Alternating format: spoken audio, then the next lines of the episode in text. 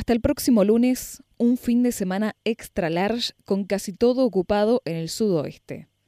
Los principales puntos turísticos de la región registran un alto índice de visitantes y algunos no tienen más lugares disponibles desde hace varios días. Hay actividades para todos los gustos. Con un altísimo nivel de ocupación, varios alojamientos llenos desde hace algunos días, muchas actividades para llevar a cabo y por si fuera poco, un pronóstico climático más que favorable, los principales puntos turísticos de la zona están viviendo el último fin de semana extra large del año.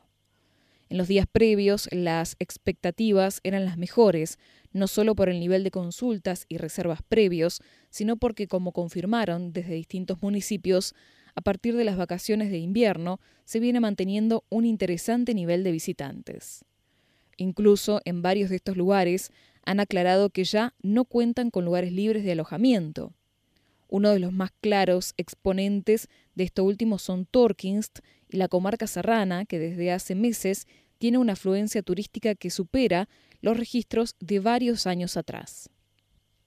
Tenemos un movimiento ininterrumpido desde las vacaciones de invierno, aseguró el director de Planificación y Desarrollo Turístico de Torkinst, Jeremías León. Por ejemplo, en la última semana tuvimos un 63% de ocupación general, con algunas localidades que alcanzaban el 80%. Para este fin de semana largo, reconoció a la nueva, hace 15 días que ya tienen todas las plazas oficiales de alojamiento ocupadas y aquellas que no están registradas como tales, pero que se utilizan para alojar turistas, se encuentran en una situación similar. Por ello, quien este fin de semana quiera disfrutar de las sierras deberá viajar en el día y regresar. Ya se llenaron los hoteles de Torkins y en Sierra y Villa Ventana hace una semana que no tenemos más lugar. No nos podemos quejar, sobre todo después del golpe que para muchos prestadores fue la pandemia, dijo. El funcionario remarcó que el municipio no ha programado eventos para este fin de semana, aunque sí se podrán visitar diversos espacios como el Fortín Pavón, en Saldungaray, las ruinas del Club Hotel de Villa Ventana o el Parque Provincial Ernesto Torkinst. Por supuesto, habrá que cumplir determinado aforo, aunque reconoció que se han ampliado muchos los cupos. Hay un abanico bastante grande de lugares para recorrer y actividades para hacer. Por ejemplo, la estancia Funke estará trabajando y también se podrá hacer la caminata de las nacientes del Napostá, que cada vez es más solicitada y no es tan exigente, dijo. En cuanto a las tarifas, sostuvo que la mayoría siguen siendo las mismas que las de principio de año, sobre todo porque se han dado un flujo ininterrumpido de turistas a partir del receso invernal. Desde ese momento, el 45% semanal ha sido el menor índice de ocupación, un porcentaje que es histórico, señaló. Por su parte, el secretario de Turismo de Montermoso, Franco Gentili, destacó que para este fin de semana hay muy buen porcentaje de ocupación en el balneario, justamente coincidiendo con el comienzo de los eventos y el calendario turístico. El sábado, por hoy y el domingo, tenemos un evento deportivo como el Campeonato de Aguas Frías y reabrimos el Centro Cultural con el Gato Peters, explicó. Durante toda la semana nos llamó mucha gente y tenemos marcadas expectativas sobre este fin de semana. El funcionario destacó que durante toda la semana hubo llamados de personas consultando sobre alojamientos y las actividades que se realizarían durante los próximos días. Este es un fin de semana en el que ya empezamos a ver fuertemente lo que va a ser la temporada de verano. Tenemos mucha expectativa porque sabemos que el clima va a acompañar y la gente vendrá a disfrutar de los espacios al aire libre con que contamos, no solo la playa, sino también la laguna Sauce Grande o el Paseo del Pinar. Esto es muy importante porque vemos que el turista empezó a disfrutar otras cosas que brinda Montermoso, señaló.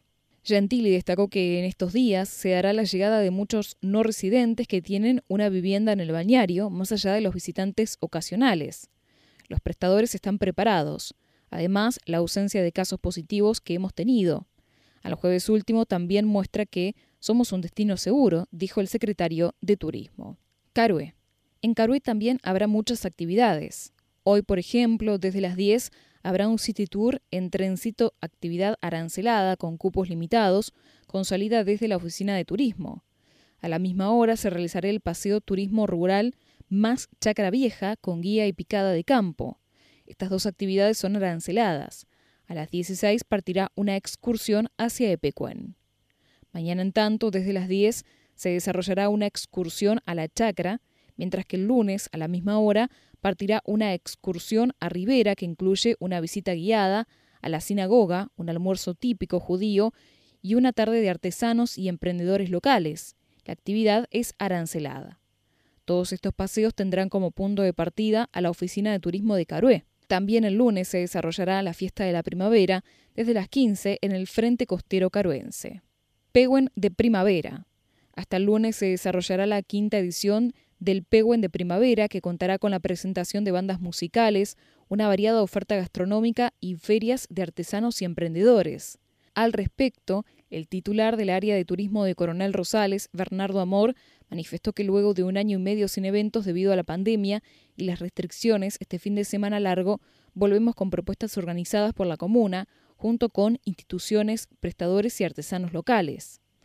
Hoy desde las 15 habrá bandas locales en vivo en el playón municipal con el servicio de cantina. También se realizará una caravana de motorhomes y a partir de las 20.30 habrá un show en Brown y Goleta Beagle. Mañana, desde las 14, se realizará una caminata por el área 2 de la Reserva Natural con la guía Ana Domínguez de la Asociación Refugio del Sudoeste. La ermita de Saavedra también abre sus puertas. Entre hoy y el lunes se desarrollará una nueva edición del paseo en la ermita de Nuestra Señora de Luján de las Sierras, en Saavedra.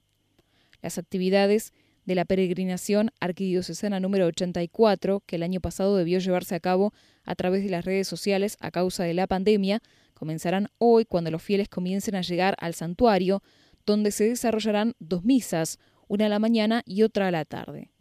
Las actividades más importantes serán mañana, con una celebración a cargo del arzobispado de Bahía Blanca, Carlos Aspiros Costa. El lunes el cronograma será similar al de hoy.